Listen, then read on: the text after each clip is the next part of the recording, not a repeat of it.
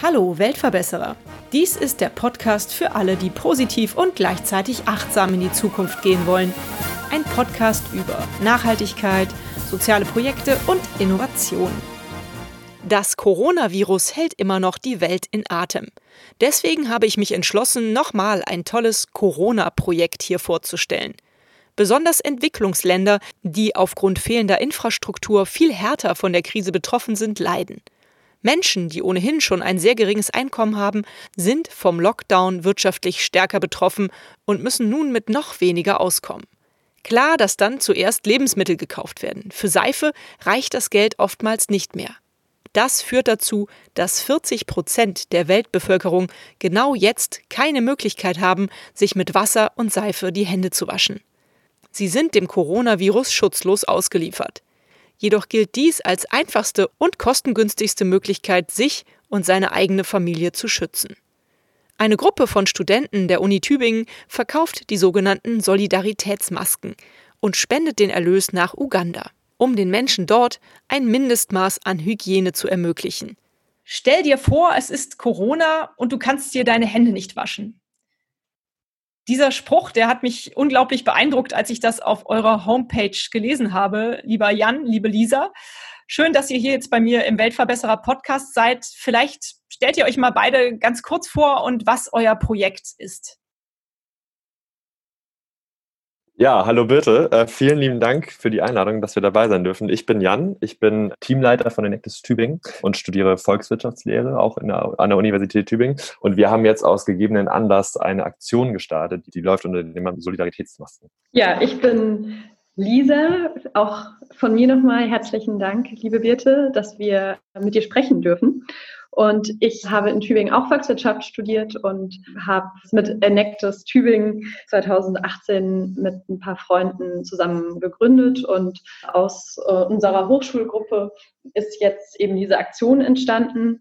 Die Idee hinter Solidaritätsmasken ist, dass in Deutschland Masken verkauft werden und der Erlös von diesem Verkauf dann in unser Partnerprojekt in Uganda fließt um dort Händewaschstationen aufzustellen, damit sich die Menschen in der Region Mpiji, wo unser Partnerprojekt ist, zumindest im Kleinen vor dem Virus schützen können, indem sie sich die Hände waschen können, was im Augenblick nicht möglich ist.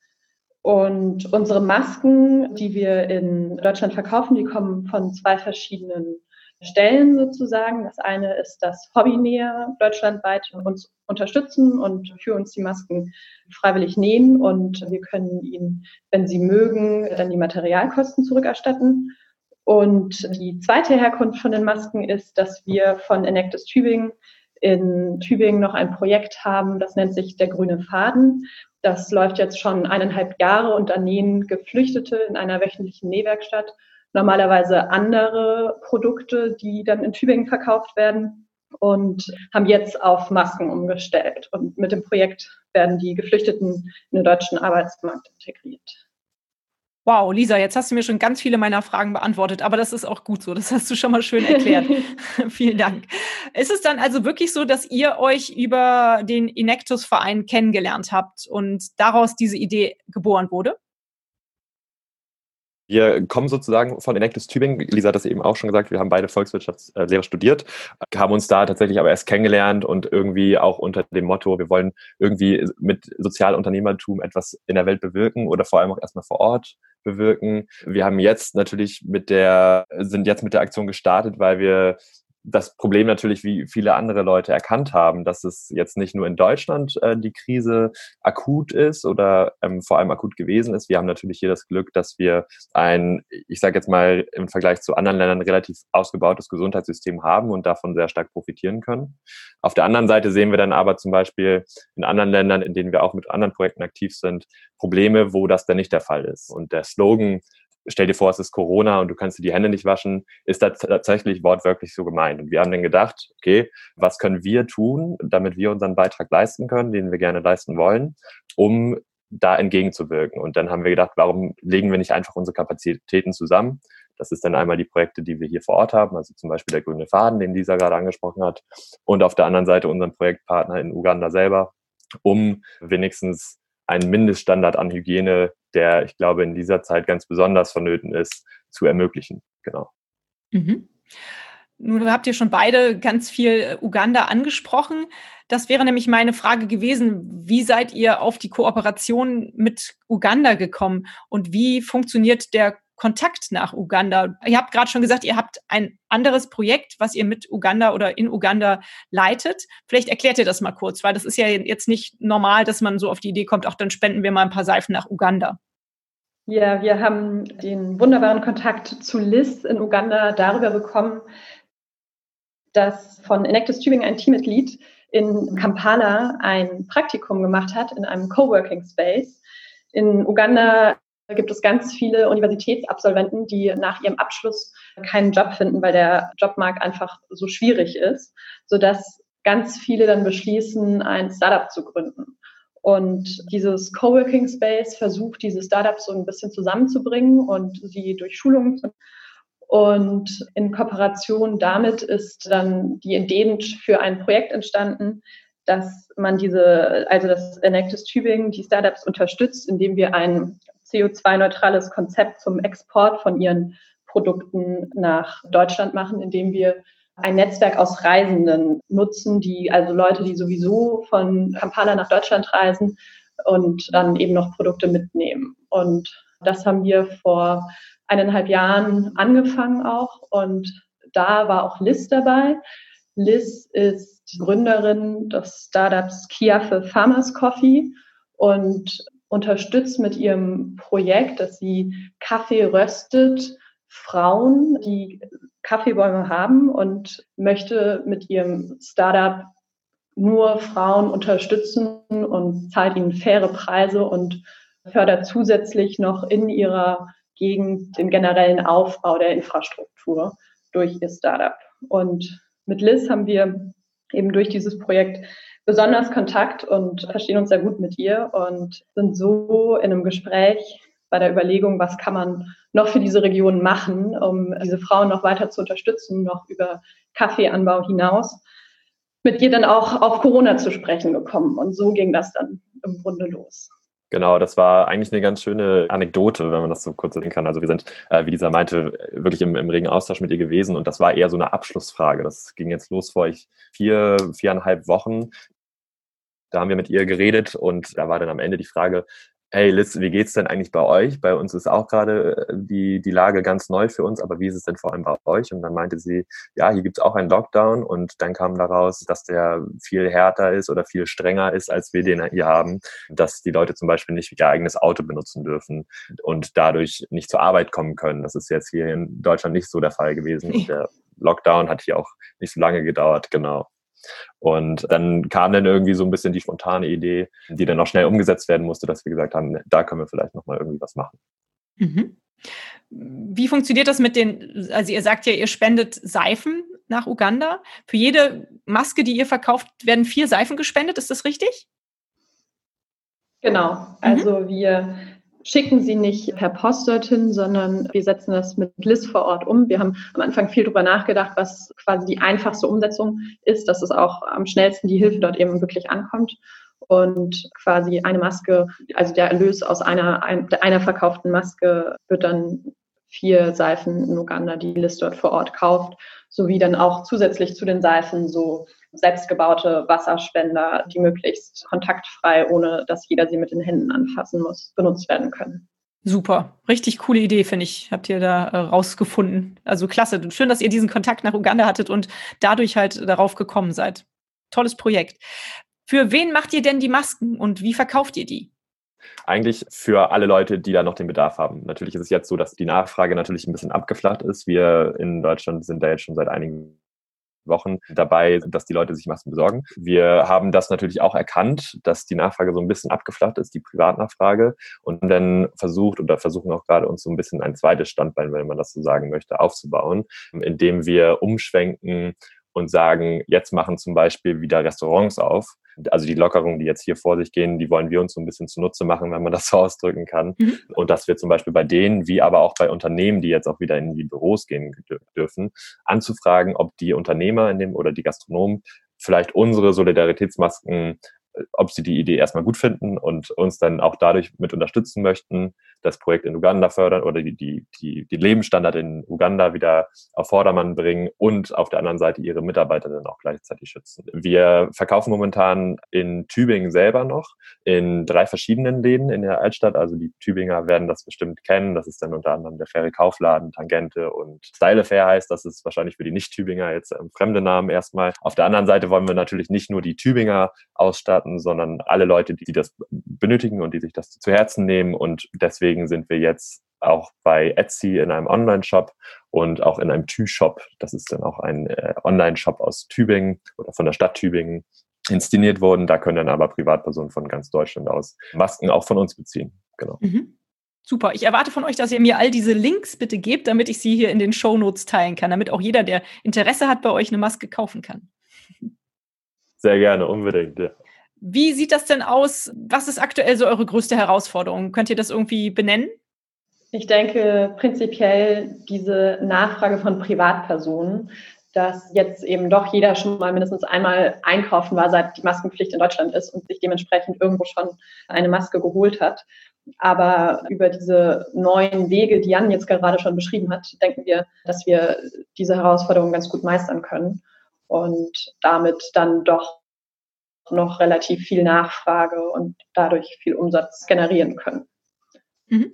Genau, also bei uns ist es so, dass es wirklich, weil es erst seit vier Wochen in der Welt ist, jeden Tag eigentlich immer wieder was Neues dazukommt an Informationen von außen oder in Informationen von uns selber, dass wir wirklich eigentlich jeden Tag so eine kleine Herausforderung haben. Das mit dem Verkauf und die Änderung der Nachfrage ist jetzt natürlich eines der größeren.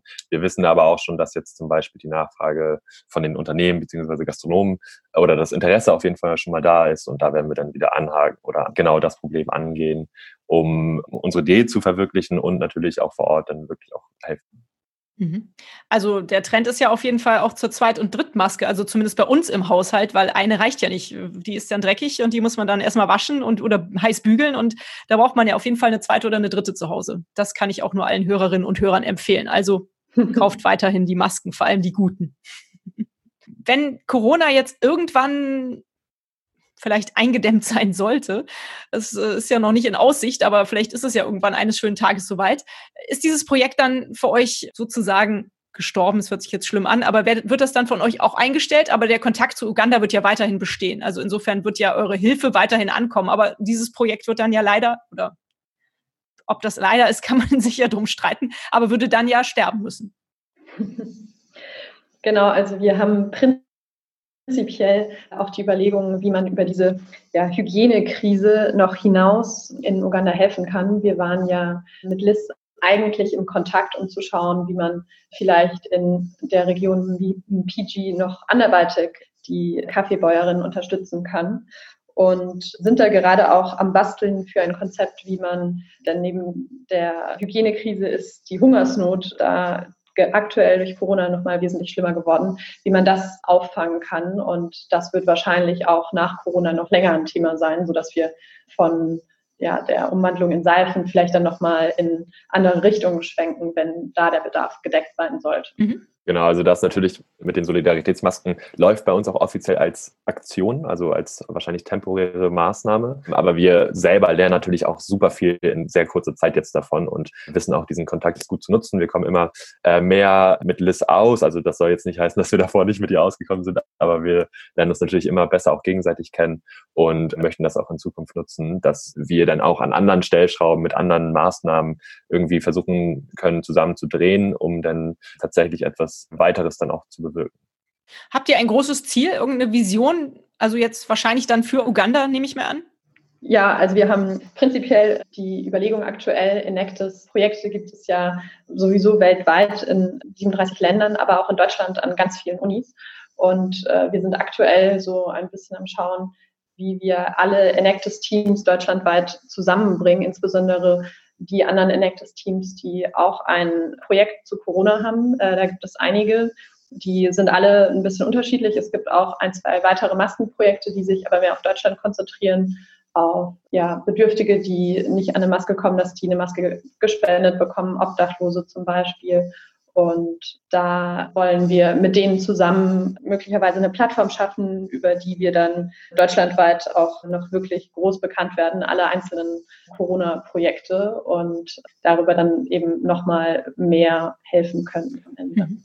Eine weitere Vision ist dann auch oder ein Wunsch, warum wir das vielleicht auch machen, ist auch einfach vielleicht ein Zeichen nach außen, dass wirklich in sehr kurzer Zeit mit natürlich auch viel Arbeit trotzdem einiges zu erreichen ist. Und so wollen wir vielleicht auch versuchen, andere Leute zu motivieren. Ob das jetzt bei Enect ist, also bei unserem Dachverband, da gab es ja mit Pauline Machtolf ein äh, schönes Interview bei dir bitte, mhm. der Fall sein wird oder auch andere Leute, die jetzt noch nichts von Enectis gehört haben, dass wir die vielleicht auch motivieren können, dass wirklich jeder, also wir sind ja auch im Grunde genommen nur Studierende, die irgendwann damit mal angefangen haben irgendwas machen kann, um, bei uns heißt es so schön, die Welt im Kleinen zu verbessern.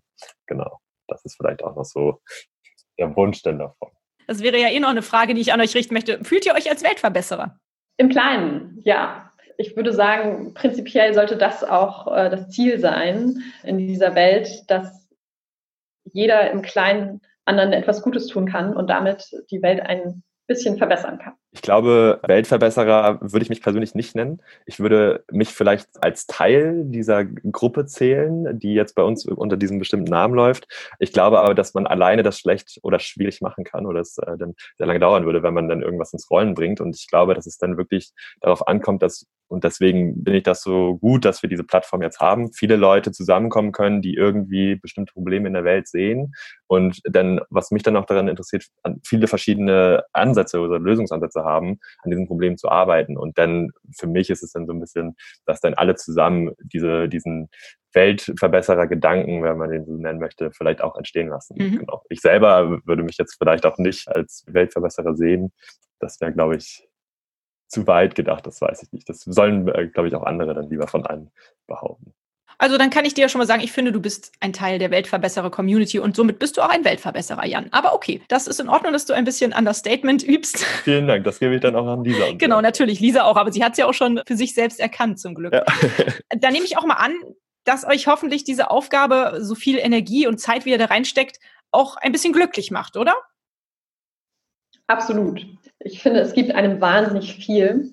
In den zwei Jahren Enactus Tübingen habe ich würde ich sagen, persönlich mehr gelernt als in meinem Studium, weil man durch das Interagieren mit den verschiedenen Personen, durch das Reindenken in diese Aktionen und wie man bestimmten Zielgruppen irgendwie helfen kann und so einfach ja wahnsinnig viel lernt und gerade auch die Motivation der anderen, die gemeinsam mit einem an einer Idee, einem Projekt oder Problem tüfteln, die gibt einem wahnsinnig viel. Wenn dann wieder andere ein Stück weitergekommen sind und dann ist man bereit, sich noch mehr reinzuhängen und arbeitet noch mehr Stunden dran, weil es einfach viel Spaß macht, auch in dieser Gemeinschaft wenn man, wie ich finde, so an diesen Projekten arbeitet, und das weiß Lisa auch, denke ich mal, wenn ich dir das vorwegnehmen darf, dann finde ich es immer so, dass man irgendwann in diesem Tunnel ist und dann auch meistens das Gefühl hat, dass es wirklich Arbeit und Arbeit und sonst was ist, wenn zum Beispiel die nächste Telefonkonferenz mit den anderen fünf Leuten oder so am Sonntag um 8 Uhr morgens ist oder so, weil kein anderer Termin gefunden werden kann oder weil davor und danach noch irgendwelche Telefonate sind,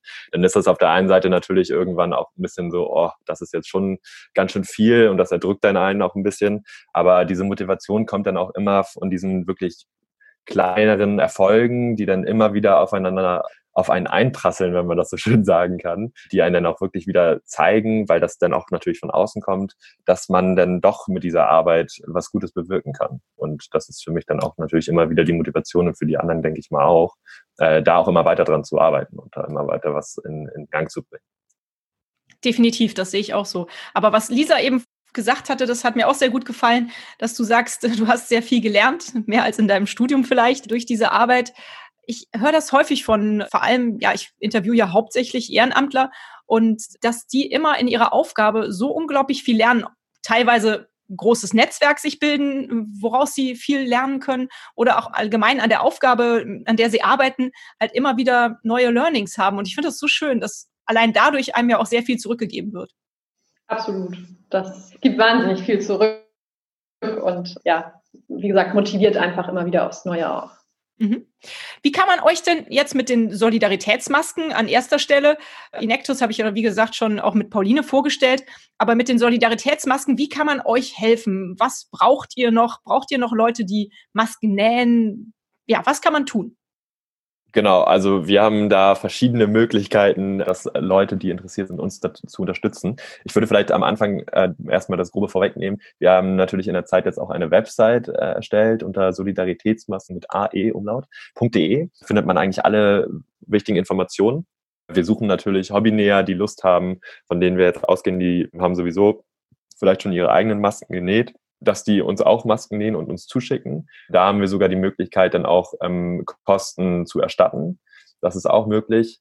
Und auf der anderen Seite haben wir das vorhin auch schon angesprochen, suchen wir natürlich auch immer noch Unternehmen, also wirklich auch die Abnehmer, die sagen, hey, ich darf jetzt meinen Laden wieder aufmachen oder in dem Fall das, mein Restaurant oder so wieder aufmachen und suche sowieso noch Masken für meine Mitarbeiter oder meine Leute dürfen wieder zu mir ins Büro kommen oder sowas. Das sind dann immer diese Kanäle, für die wir natürlich immer sehr offen sind.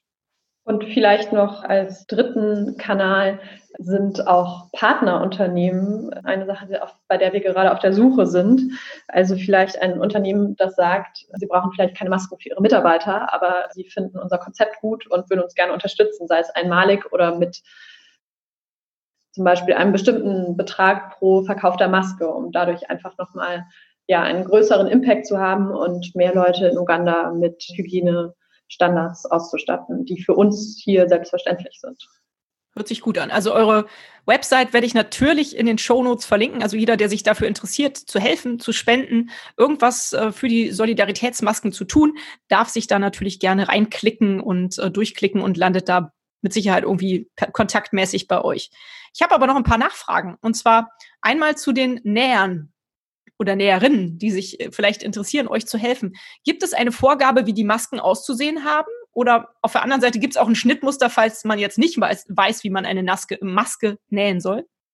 Ja, genau. Also wir haben uns am Anfang viele Gedanken gemacht, äh, wie die perfekte Maske zu sein hat, damit sie auch wirklich optimal schützt und von guter Qualität ist. Und ähm, hatten erst äh, tatsächlich eine komplette Anleitung haben dann aber gemerkt im Kontakt mit Hobbynähern, dass die vielleicht oft ähnliche Massen genäht haben, aber eben nicht genau diese. Deswegen haben wir jetzt einen Kriterienkatalog erstellt, den wir bitten einzuhalten beim Nähen der Masken, damit die Masken möglichst einheitlich sind, um einfach für uns den Verkauf zu erleichtern und haben auf unserer Website auch zum Herunterladen, aber nach wie vor als Beispiel diese Nähanleitung und inklusive Schnittmustern, die man sich da auch einfach runterladen kann. Und wenn man sich bei uns dann aber auch auf der Website anmeldet als Hobbynäher, kommt von uns auch nochmal eine Mail mit allen wichtigen Informationen inklusive diesen Kriterien und der Nähanleitung. Mhm, schön. Und die andere Idee, die ich hatte, als ihr das eben erwähnt habt, dass ihr auch Unternehmen sucht, die halt jetzt für ihre vielleicht ganze Belegschaft Masken brauchen. Wenn es jetzt jemanden gibt, der zum Beispiel sagt, oh, ich habe hier ein großes IT-Unternehmen und ich möchte für meine ganze Belegschaft Masken, aber ich möchte, dass da überall Einsen und Nullen drauf abgebildet sind. Macht ihr sowas auch auf Bestellung? Ähm, also das ist tatsächlich noch nicht so vorgekommen. Wie gesagt, wir sind jetzt auch mit der Suche mit Unternehmen erst gestartet. Ich glaube, das müsste man dann einfach mal besprechen. Wir können da bestimmt noch mal was in Gang setzen, weil wir da auch die Möglichkeit von unserer, ich sage jetzt mal, eigenen Nähwerkstatt haben mit dem Projekt der Grüne Faden, aber auch schon andere Kontakte oder unsere Fühler zu anderen Kontakten in Tübingen selber ausgestreckt haben, die dann auch wirklich, ich sage jetzt mal, wirklich professionelle und etablierte Produzenten sind, um auch sowas eventuell bei Bedarf in Zukunft ermöglichen zu können. Also es würde sich ja mit Sicherheit auch lohnen, wenn es eine sehr große Bestellung ist kann ich mir vorstellen. Ich frage meine Interviewpartner eigentlich immer nach schönen Geschichten, weil ich auch gerne Geschichten höre, die sie mit dem Projekt verbinden. Habt ihr eine verrückte oder eine besonders schöne Erinnerung an die Solidaritätsmaskenzeit? Ich glaube, das mit den Solidaritätsmasken mit der Zeit, das habe ich jetzt schon vorhin auch gesagt, das ist natürlich jetzt alles sehr spontan, sehr hektisch in Gang gesetzt. Ich glaube, wir haben uns schon unterbewusst oder äh, unterschwellig schon verabredet für die Zeit danach, wenn die dann hoffentlich auch bald dann eintritt, wenn die Situation in Deutschland und in Uganda dann auch ein bisschen relaxter ist sozusagen, dass wir uns vielleicht dann auch als Solidaritätsmaskengruppe dann auch mal selber wieder zusammenfinden können. Wir machen das natürlich jetzt auch gerade momentan alles unter den Corona-Bedingungen, also alle von zu Hause aus. Ich persönlich bin sozusagen gerade in Schleswig-Holstein, Lisa ist gerade in Rheinland-Pfalz und die ganzen anderen sind jetzt in Tübingen. Das ist jetzt alles remote und wir hoffen, dass wir uns dann danach äh, wieder sehen können und dann das nochmal Revue passieren zu lassen. Aber genau, da äh, hoffe ich sehr darauf, dass das der Plan ist.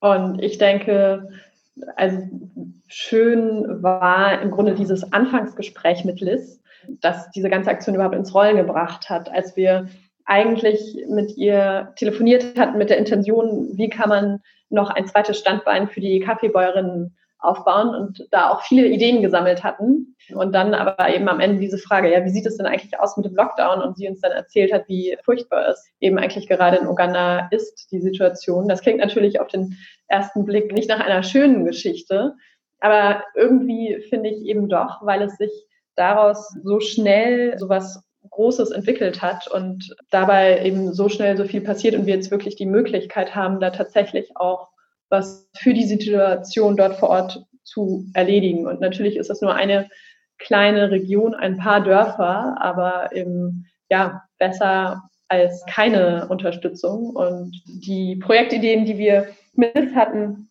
weswegen wir damals eigentlich mit ihr telefoniert hatten, sind auch fest eingeplant, nach der Aktion Solidaritätsmasken damit dann wieder eben ja weiter zu gucken und darüber dann äh, ja noch weiter zu unterstützen. Genau, was vielleicht auch echt, also eine schöne, eine richtig tolle Sache ist, dass in diesem Gespräch, wovon wir jetzt in diesem Anfangsgespräch, was alles ins Rollen gebracht hat mit Liz vor äh, vier, fünf Wochen, war es tatsächlich so, dass wir nur zu dritt sind. Und Lisa und ich sind ja jetzt auch nur zu zweit repräsentativ für die Gruppe, die hinter uns steht oder mit uns an diesem ganzen Konstrukt arbeitet. Und mich fasziniert das immer wieder bei irgendwelchen Projekten, die dann irgendwie in dem Fall jetzt von drei Leuten in die Gruppe getragen werden und wirklich so viele Leute gesagt haben, hey, ich bin sowieso beim Grünfahren zum Beispiel und ich möchte jetzt unbedingt mitmachen, weil ich genau dasselbe Problem sehe und ich auch denke, dass wir da was reißen können. Und wir sind dann mittlerweile, ich glaube, elf oder zwölf Leute, die neben den ganzen anderen Projekten, an denen sie arbeiten, jetzt auch noch auf unseren äh, Zug aufgesprungen sind und was dann wirklich total toll ist, weil zu zweit oder zu dritt kann man das natürlich alles nicht schaffen in kürzester Zeit. Nee, auf gar keinen Fall. Wie ist denn euer Feedback aus Uganda, was ihr so jetzt bekommt auf die Aktion? Also da werden jetzt schon ein paar Seifen angekommen sein. Tatsächlich sind noch keine Seifen angekommen, aber wir haben heute äh, die erste Geldtransaktion gemacht. Das heißt, da kommt unser Gespräch sozusagen äh, zwei Tage zu früh. Liz erhält das jetzt heute noch und das ist über Mobile Money läuft das ganz gut und genau, geht dann morgen los, die ersten Seifen zu kaufen und diese Wasserstationen zu bauen mit ein paar anderen zusammen. Deswegen, da haben wir leider noch kein Feedback, wie gut die funktionieren, aber haben mit ihr viel telefoniert, wo man sie am besten aufstellt, die ersten, und wie man sie in den Dörfern verteilt und auch dafür sorgt, dass es da dann eben keine Menschenansammlungen gibt. Von ihr selbst ist das Feedback auf jeden Fall gut und sie glaubt, dass das gut funktionieren kann. Aber wie es dann eben tatsächlich am Ende aussieht, erfahren wir dann in ein paar Tagen. Ja, bestimmt nur positiv. Äh, anders kann ich es mir eigentlich nicht vorstellen. Wie steht ihr selber persönlich zum Thema Nachhaltigkeit? Das ist ja auch ein Faktor, den der Weltverbesserer Podcast bearbeitet sozusagen oder der hier immer gesendet wird. Das Thema Nachhaltigkeit und Leute, die mit Nachhaltigkeit zu tun haben. Wie kommt Nachhaltigkeit in eurem Leben vor? Ich glaube, Nachhaltigkeit ist natürlich auf der einen Seite ein Riesenbegriff. Und mit unseren Projekten, die wir in Tübingen veranstalten, ist es natürlich so, dass auch die Nachhaltigkeit nachhaltig sein sollen, dass wenn wir etwas inszenieren und wir dann irgendwann aufhören, in Tübingen zu studieren, dann soll das Projekt natürlich nicht einstürzen, sondern es soll nachhaltig gewirtschaftet und nachhaltig ausgeführt werden. Ähm, das ist vielleicht der erste Punkt, der auch in die Richtung zielt. Ich persönlich, wir machen das also ich glaube, wir sind so, ich würde mich jetzt mal als Generation Nachhaltigkeit vielleicht dazu zählen. Das ist jetzt natürlich in diesen Jahren ähm, ein großer Begriff, auch mit Fridays for Future und so weiter. Bin persönlich ein großer Fan vom Fahrrad statt vom Auto, um damit mal anzufangen. Und ich glaube, jeder kann seinen kleinen Teil dazu beitragen, irgendwie etwas zu machen, was uns alle fördert. Und meine Mutter hat das, also so eine kleine private Geschichte, die hat jetzt angefangen, im Unverpacktladen einzukaufen. Das sind immer so kleine Sachen, die ist da total heiß drauf und findet das total toll und sagt auch, und wir finden das auch alle, dass die Sachen irgendwie viel besser schmecken. Ich weiß nicht, ob das so ein Placebo-Effekt ist, aber wir bleiben dabei und finden das ganz gut. Und ich glaube, wenn jeder irgendwie etwas in die Richtung machen kann, dann können wir nochmal hier in Deutschland auch nochmal etwas äh, weiter erreichen. Ich freue mich, wenn Lisa, wenn du mir auch ein bisschen was sagst, wie du mit Nachhaltigkeit umgehst. Ja, also ich finde, was jetzt gerade auch nochmal durch die Corona-Krise sehr deutlich wird, ist dieses ressourcenschonende Konsumieren.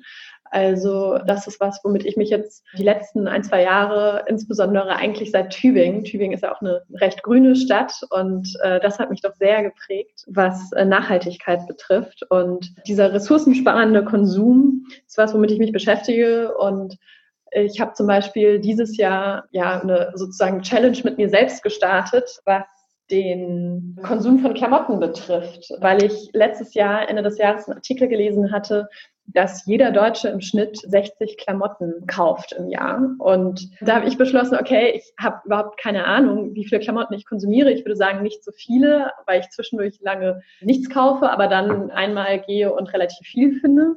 Und deswegen habe ich beschlossen, dass ich dieses Jahr alles aufschreibe, was ich an Klamotten kaufe und eine Liste mache, um am Ende mal ein Buch zu führen, ja, wie viel ist es bei mir tatsächlich, kann ich das noch reduzieren, wie notwendig waren die Sachen tatsächlich.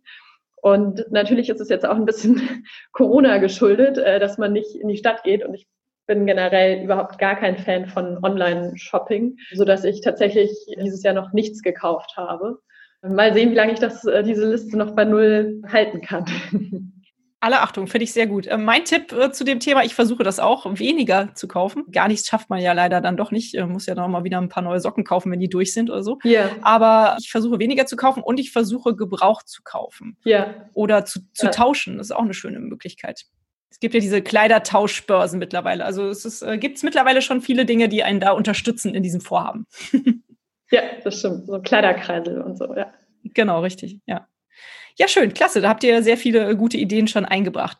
Eigentlich sind wir jetzt am Ende des Interviews angekommen. Meine letzte Frage, die ich immer stelle, ist die nach einem Buchtipp, weil ich so unglaublich gern lese und weil die interessanten Menschen, die ich hier in diesem Podcast kennenlerne, meistens auch interessante Bücher lesen. Deshalb jetzt auch meine Bitte und meine Hoffnung an euch, dass ihr einen tollen Buchtipp auf Lager habt. Ähm, ja, ich, also ich finde das Buch sehr interessant. Ich kann es jetzt schon mhm. empfehlen, obwohl ich es noch selber nicht, noch nicht mal bei der Hälfte bin. Also ich habe es noch nicht durchgelesen.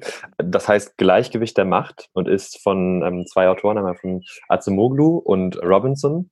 Und es ist natürlich, ich glaube, das jetzt aus der Volkswirtschaftslehre, aus der Perspektive. Es geht generell um das Gleichgewicht zwischen Gesellschaft und Staat und wie sich das immer einpendelt. Und es ist an, äh, basiert auf sehr vielen geschichtlichen Fakten und wie das dann auch die Wirtschaft beeinflusst. Also ich denke, das ist jetzt vielleicht, hört sich sehr spezifisch an, aber ich denke, das ist vor allem durch diese Geschichten irgendwie für jeden was dabei. Und ich hoffe, dass man, also ich denke, dass ich da persönlich jetzt auch sehr viel daraus mitnehmen werde.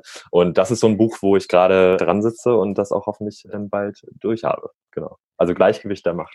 Okay, es hört sich ein bisschen schwer an. Kann man das gut lesen oder ist es schon eher schwere Kost? Genau, würde man auch vielleicht am Anfang denken. Die Autoren sind tatsächlich Uniprofessoren aus den ähm, Vereinigten Staaten. Es ist aber, finde ich, sehr gut und sehr, sehr leicht geschrieben, weil es halt um diese, in diese Geschichten verpackt sind, also um diese tatsächlich passi passierten Geschichten. Also es geht über Griechenland, über Hawaii und so, ähm, wie da die Staaten entstanden sind. Aber es ist halt, finde ich, sehr gut verpackt. Also so, dass auch wirklich jeder das nachvollziehen kann, ohne jetzt irgendwie Wirtschaft studiert zu haben oder Politikwissenschaft studiert zu haben oder so. Genau.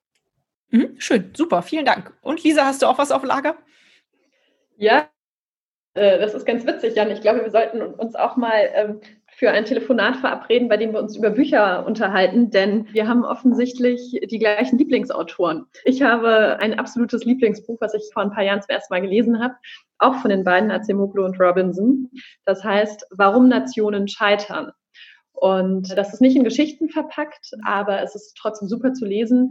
Analysieren Sie im Grunde aufgrund der Geschichte und wie sich Länder entwickelt haben, warum heutzutage bestimmte Staaten im Vergleich zu anderen Staaten wirtschaftlich und generell von der Gesamtlandeslage besser dastehen als andere und gehen da wirklich bis zur Kolonialisierung Amerikas zurück und schauen sich die Unterschiede zwischen Nord- und Südkorea an und gehen wirklich eigentlich einmal um die ganze Welt und schauen sich auf den verschiedensten Kontinenten an, was ist da passiert und wieso ist deswegen das Land heute so, wie es ist. Und ja, rechnen so ein bisschen ab mit diesen Theorien, die es gibt, dass es zum Beispiel an der Geografie liegt, dass es in Afrika so warm ist und es deswegen nicht geht oder dass vielleicht die Arbeitsmoral in südländischen Ländern schlechter ist und sie sich sie deswegen nicht so entwickelt sind und stellen da dann ganz viele Beispiele auch da, warum das eigentlich keine validen Argumente sind anhand von Ländern und deren Lage aktuell.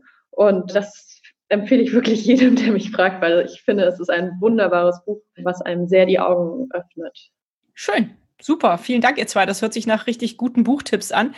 Die werde ich auf jeden Fall auch hier in den Show Notes verlinken. Genauso natürlich wie eure Webseite und wie gerne auch noch die Links zu dem anderen Uganda-Projekt, dessen Namen ich leider gerade vergessen habe. Aber diese Sachen schickt mir doch bitte gerne zu, lieber Jan. Äh, du hast meine E-Mail-Adresse. Ja, sehr gerne. Ähm, dann kann ich das hier unten alles verlinken und die Leute können reinklicken, wenn sie sich dafür interessieren.